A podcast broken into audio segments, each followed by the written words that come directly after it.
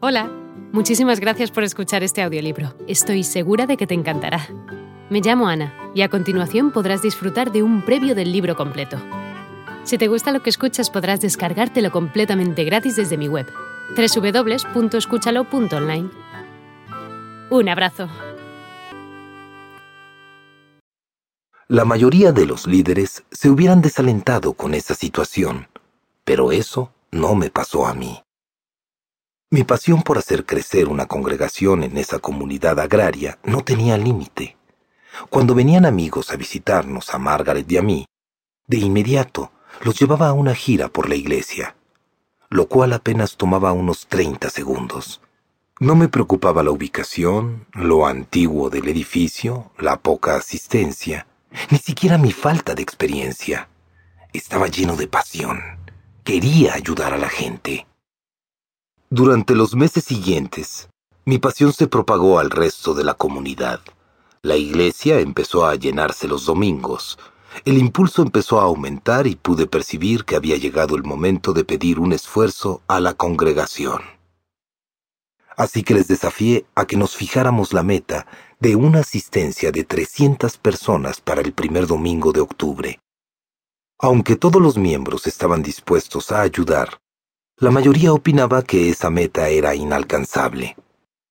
Nuestro pequeño edificio tenía capacidad para tan solo 100 personas. El estacionamiento solo admitía 33 automóviles, y la asistencia máxima en la historia de la iglesia había sido de 135 personas. A pesar de las probabilidades, todos pusieron lo mejor de su parte. Invitamos a todos nuestros conocidos. Cuando llegó la fecha esperada, la emoción fue aumentando conforme fueron llegando las personas a nuestra propiedad.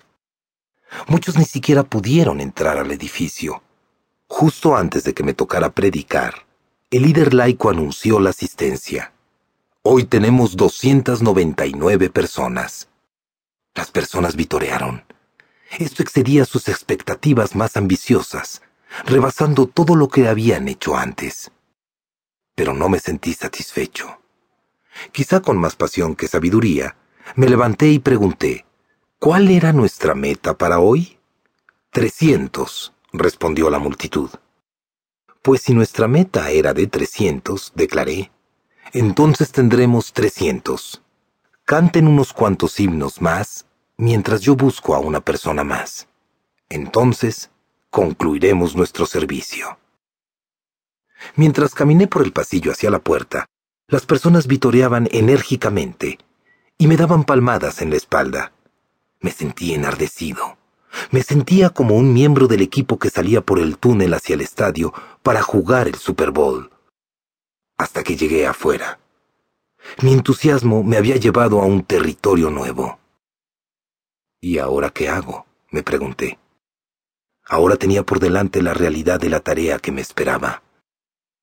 Miré y vi a dos hombres sentados delante de la estación de combustible del otro lado de la calle.